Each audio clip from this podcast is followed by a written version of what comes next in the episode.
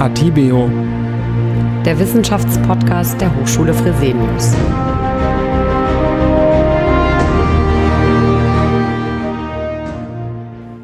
Willkommen zu Atibeo, dem Wissenschaftspodcast der Hochschule Fresenius.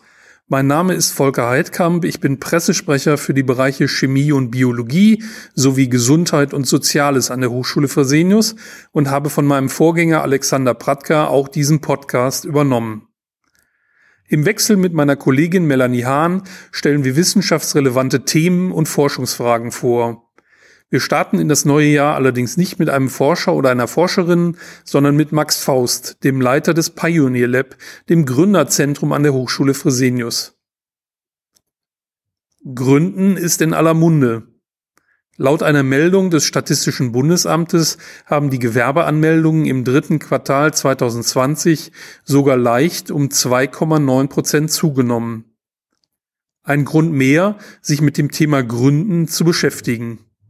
Lieber Max, wie bist du persönlich zum Thema Gründen gekommen und was nimmst du aus dieser Zeit für heute mit? Erstmal ganz herzlichen Dank, dass ich dabei sein darf und dass ich die Möglichkeit bekomme, ein bisschen über Gründen zu sprechen, über das, was ich liebe, was meine Leidenschaft ist. Und ähm, wie bin ich zum Thema Gründen gekommen? Ich glaube, da gibt's mehrere Kanäle. Ähm, zum einen glaube ich, dass mir das auch so ein bisschen in, in die Wiege gelegt wurde. Ich komme aus so einer richtigen klassischen Unternehmerfamilie meine Mutter, mein Vater, mein Opa, die waren schon immer Unternehmer und äh, ich habe das von klein auf mitbekommen, welche Vor- und Nachteile mit dem Unternehmertum sich verbinden. Und das fand ich immer sehr spannend. Ähm, ich glaube, im Unternehmertum gibt es nicht immer nur schöne Zeiten, es gibt auch mal schlechte Zeiten, aber irgendwie war mir schon immer klar, auch als aus meiner Kindheit heraus, dass man ja, dass die Vorteile in der Summe irgendwie überwiegen. Die Vorteile überwiegen, ähm, unabhängig zu sein, sich selbst entwickeln zu können, Erfolge auch selbst feiern zu können und zu wissen, dass sie ähm, ja auf die auf die eigene Arbeit zurückzuführen sind, aber auch ähm, ja, vielleicht äh, Fehler zu sehen, die, wie schnell sie sich auswirken können. Und das hat mich auch schon immer gereizt. Und der zweite wichtige Kanal ist, denke ich, auch aus dem Studium heraus. Ich habe selbst ähm, aus dem Studium heraus gegründet. Ich bin ja selbst Fresianer. Ich habe selbst äh, meinen Bachelor und meinen Master an der Hochschule Fresenius studiert und ähm, habe damals über meinen Studiendekan, den Professor Lotter, ähm, so viel Hilfe bekommen bei meiner, bei der Verwirklichung meiner unternehmerischen Ideen, so dass mich das irgendwie gereizt hat und ähm, ich das auch wirklich als echte Alternative gesehen habe. Du hast ja dann auch selber gegründet, oder? Genau. Ich habe ähm, 2015 zum ersten Mal gegründet, ein eigenes veganes Fast-Food-Unternehmen oder beziehungsweise Foodtruck-Unternehmen im Rhein-Main-Gebiet. Das habe ich gemeinsam gegründet mit meinen Eltern. Meine Eltern sind Veganer und haben auch die Geschäftsidee mitgebracht. Und ich fand die so interessant, weil es im Prinzip so eine multiple Nische irgendwie abdeckt. Zum einen damals 2015 der vegane Food-Trend, ähm, das war ja damals fast noch ein Schimpfwort, äh, Veganer zu sein oder sich vegan zu ernähren. Und dann sind parallel auch die ganzen Food Truck Festivals und äh, die ganzen Street Food Festivals und generell überhaupt Food Trucks so aus dem Boden geschossen. Und ähm, die Kombination aus diesen beiden Dingen, die fand ich hochinteressant. Und ähm, das war so meine erste Erfahrung als ähm, kleiner Entrepreneur. Das Unternehmen gibt's heute noch, aber wird eigentlich hauptsächlich von meinen Eltern betreut, weil ich habe mir dann 2017 auch nochmal ein eigenes Feld gesucht. Das ist auch wichtig, weil das Gründen so mit seinen Eltern ist nochmal ein ganz spezielles, ein eigenes Thema. Da könnten wir nochmal einen komplett eigenen Podcast zu machen. Und das zweite Feld war halt das ganze Thema ähm, Bier und Bier-Startup. Ich habe mit einem ziemlich guten Freund, dem Bastian Usinger, meinem Geschäftspartner, ein Bier-Startup gegründet und damit meine zweite Gründung vollzogen und ähm, bin damit klassisch so in dieser Food and Beverage Szene ähm, als Entrepreneur untergebracht. Wieso sollte man heute gründen und wie bekomme ich dafür Hilfe und Unterstützung? Warum man gründen sollte, das ist eigentlich natürlich makroökonomisch relativ einfach zu begründen, weil wir in Deutschland grundsätzlich einfach mehr Gründer brauchen. Ähm, wir tun sehr, sehr viel als Hochschule, als Politik, als Gesellschaft dafür, dass wir eigentlich den, den super Nährboden oder beziehungsweise super Rahmenbedingungen für Gründerinnen und Gründer schaffen. Aber Seit Jahren geht die Zahl der Gründerinnen und Gründer sukzessive zurück. Und wir brauchen Gründerinnen und Gründer, um überhaupt den Wohlstand in unserer Gesellschaft zu halten, um mit Innovationen auch dafür zu sorgen, dass wir auch Vorreiter in gewissen Wirtschaftssektoren sind, die als Trend, die wir heute als Trends betrachten, ähm, Wirtschaftssektoren, die quasi die, die Zukunft der Wirtschaft für morgen sind. Und wer soll dieser Innovationstreiber sein, wenn nicht die Startups? Und ähm, dafür braucht es mehr Gründerinnen und Gründer, dafür braucht es mehr Startups. Und was war deine zweite Frage nochmal? Wo bekomme ich denn Hilfe und Unterstützung, wenn ich gründen möchte? Ich glaube, die, die Plattformen für Hilfe und Unterstützung, die sind sehr vielseitig in Deutschland. Wir haben da uns in den letzten Jahren echt entwickelt. Man kriegt sehr viele Anlaufstellen und sehr viel Förderungen in Deutschland. Ähm, ich glaube, dass die Hochschulen da schon ein ganz, ganz entscheidender Faktor sind. Ich habe mal irgendwo den Satz geprägt, dass die Hochschulen der Nährboden für Gründerinnen und Gründer sind. Ähm, das ist nach wie vor ein Satz, den ich zu 100 Prozent unter, äh, äh, unterschreibe.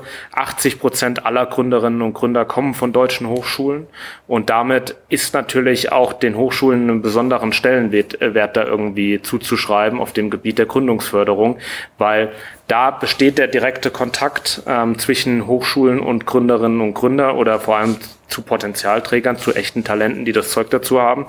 Und deswegen ähm, denke ich, muss es an den Hochschulen die Gründungsförderung geben und die gibt es auch.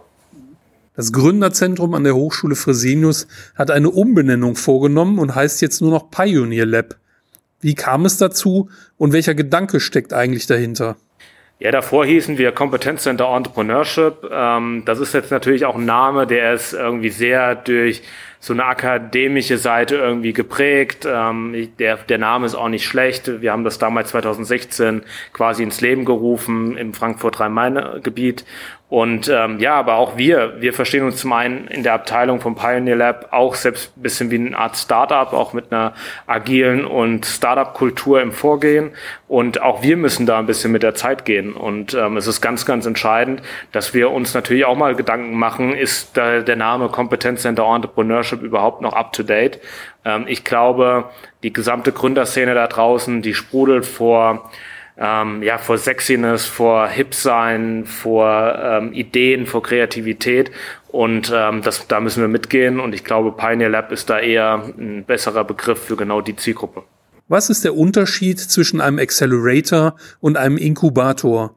Und warum habt ihr euch für ausgewählte Gründungen für den Accelerator entschieden? Ist eine wichtige Frage. Bevor ich auf die Antwort eingehe, muss ich vielleicht noch mal äh, kurz grundsätzlich erklären. Der Inkubator und der Accelerator sind quasi zwei Coaching- und Education-Formate für Gründerinnen und Gründer.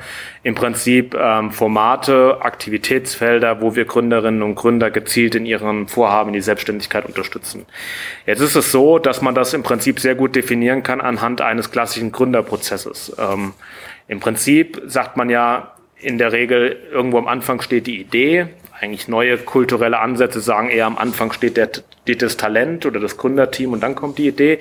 Aber trotzdem irgendwie eine Idee steht ja am Anfang. Und ähm, wenn man dann eine Idee hat, muss man irgendwie zum Geschäftsmodell kommen, weil zwischen einer Idee und einem Geschäftsmodell sind einfach auch nochmal grundlegende Unterschied, äh, Unterschiede. Wir sagen in der Gründerszene, eine Idee an sich alleine ist erstmal nichts wert.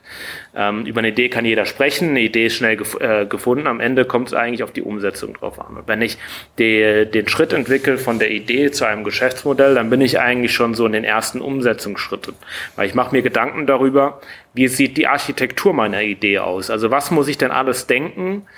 on top als nur eine Idee irgendwie zu haben, wie zum Beispiel, wie, wo verkaufe ich das Produkt zum Beispiel oder die Dienstleistung? Äh, wie betreibe ich Marketing? Also wie wird mein Kunde oder mein potenzieller Kunde überhaupt aufmerksam auf mich? Oder die, auch eine, eine Frage, wer ist denn überhaupt mein Kunde? Ne? Mit was verdiene ich Geld? Das sind alles solche entscheidenden Fragen. Und wenn ich die Antworten darauf finde, diese einzelnen Bausteine, dann habe ich im Prinzip eine Architektur vieler verschiedener Bausteine. Und dann rede ich eigentlich erst von einem Geschäftsmodell. Und das ist natürlich auch nochmal die Frage, äh, wann ist es ein Geschäftsmodell oder wann ist es ein gutes oder ein schlagkräftiges Geschäftsmodell? Da gibt es natürlich auch nochmal Riesenunterschiede, ist klar, was am Ende den Erfolg ausmacht. Aber das sind solche wichtigen Fragen, die werden zum Beispiel in einem klassischen Inkubator gelöst. Also in einem Inkubator beschäftige ich eher mich mit der Phase, wie komme ich von einer Geschäftsidee zu einem Geschäftsmodell.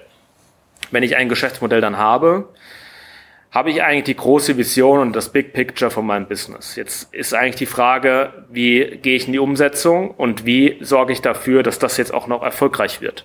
Also das heißt, wie etabliere ich eine Gründung, wie vollziehe ich den Gründungsprozess, Gewerbeanmeldung und so weiter und so fort, bis hin dann wirklich zur, zur Entwicklung der ersten Umsätze und Wachstumsphasen. Also das heißt, dieser Mark of, äh, dieser Proof of Market im Prinzip oder die Markteinführung eines Prototypens, ähm, das ist dann nochmal glaube ich, auch ein ganz anderes Level, in dem wir uns bewegen. Und das ist im Prinzip die Phase eines Accelerators. Also äh, deswegen sagen wir auch bei uns im Pioneer Program, das ist jetzt unser Accelerator an der Hochschule Fresenius, dass wir auch da zumindest sehen wollen, mal neben, nebenbei, dass, oder mal abgesehen davon, dass es natürlich Potenzialträger sein müssen und echte innovative, wachstumsorientierte Geschäftsmodelle. Aber da wollen wir zum Beispiel auch einen Prototypen sehen, weil ein Prototypen ist auch etwas, was ganz, ganz wichtig ist im Zuge eines Geschäftsmodells. Also ich kann eigentlich erst davon reden, ich habe ein Geschäftsmodell, wenn ich halt auch irgendwie visualisieren kann, wie sieht denn mein Produkt aus. Und da ist in der Regel das Prototyping ganz, ganz wichtig. Und wenn ich das habe, Geschäftsmodell, Prototyp und dann hin zu einer Wachs äh, Entwicklung, zu einer Wachstumsphase, dann bin ich klassisch im Accelerator-Bereich drin. Wie viele Unternehmen habt ihr aktuell im Accelerator und kann man sich dafür noch bewerben?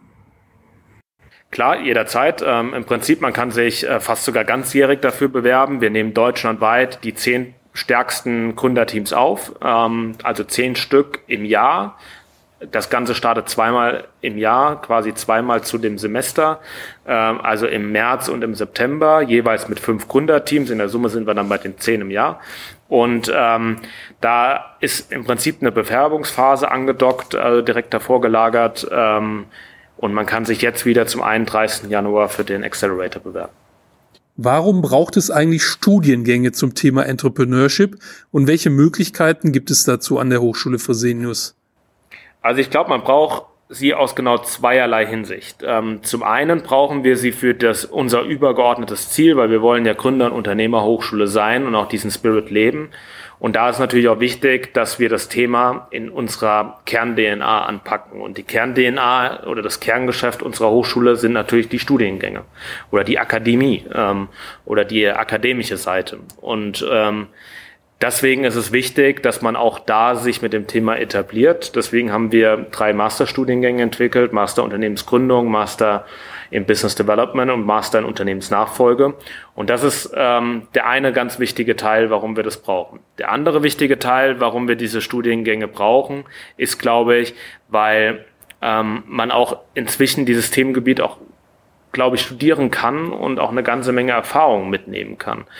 Äh, wir haben uns auch bewusst für einen Masterstudiengang entschieden und nicht für einen Bachelorstudiengang, weil gerade nach einem ersten erfolgreichen Studium man in den Gedankengang kommt, okay, was mache ich denn jetzt eigentlich mit dem Wissen, was ich mir so angeeignet habe? Und dann kommt dann oft doch vielleicht eine Gründung äh, ins Spiel. Und warum, also warum dann auch nicht gleich das miteinander verbinden? Gründen und studieren parallel. Und so wurde auch unser Master äh, unser Masterprogramm aufgebaut, nämlich beide, beide Dinge parallel gleichzeitig tun zu können. Und ich glaube, das ist ein ganz, ganz wichtiger Benefit, ähm, um sich auch immer wieder einen Plan B auch ähm, ähm, ähm, um sich auch immer wieder einen Plan B quasi ähm, mitentwickeln zu können im Leben. Weil immer nur auf eine Gründung zu gehen, ist, glaube ich, auch der falsche Weg.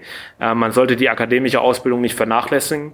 Und äh, wenn ich beide Dinge parallel vorantreiben kann, why not? Was plant ihr für das kommende Jahr? Ihr sollt weiteren Zuwachs bekommen, habe ich gehört. Ja, auf jeden Fall. Also wir haben, wir haben auch unser Big Picture, ähnlich wie was wir von den Gründern fordern, haben wir im Pioneer Lab auch unser Big Picture und äh, wissen schon genau, wo wir hin wollen. Wir wollen Gründer- und Unternehmerhochschule sein. Das ist ein großes Ziel. Da muss man eine ganze Menge für tun, um, um da auf der, auf allen Ebenen ein ganzheitliches und strukturiertes Förderkonzept zu leben.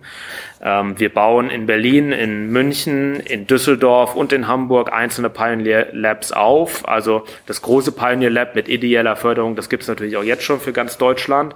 Aber was ich damit meine, ist quasi räumliche Infrastruktur in Form von Coworking Spaces, dass wir Gründerinnen und Gründer auch an diesen Standorten neben Idstein und Wiesbaden, die wir ja schon in diesem Jahr eröffnet haben, auch ein, den Gründern ein Zuhause geben und ähm, ihnen damit auch mit Gründerschreibtischen, Gründerbüros, Workshopfläche, Coworking-Fläche, Kreativräumen auch eine Welt zur Verfügung stellen, wo sie sich äh, möglichst optimal drin ausfalten können.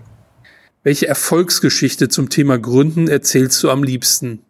Ähm, natürlich die Geschichte, worauf wir an der Hochschule Fresenius, glaube ich, am stolzesten sind. Ähm, es ist einfach die erfolgreichste Gründung, die aus der Hochschule beziehungsweise aus der AMD, aus unserem Fachbereich Design herausgegangen ist. Das ist nämlich die Gründerstory von Westwing.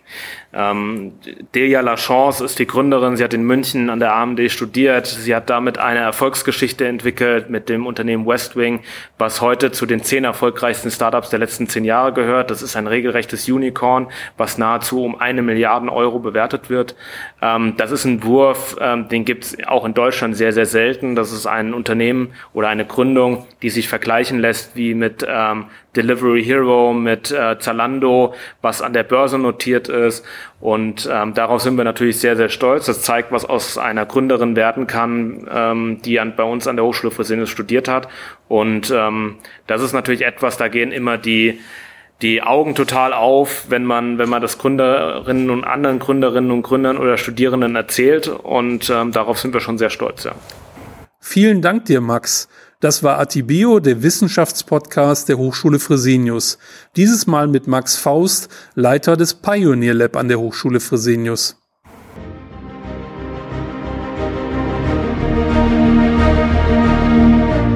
Atibio der Wissenschaftspodcast der Hochschule Fresenius.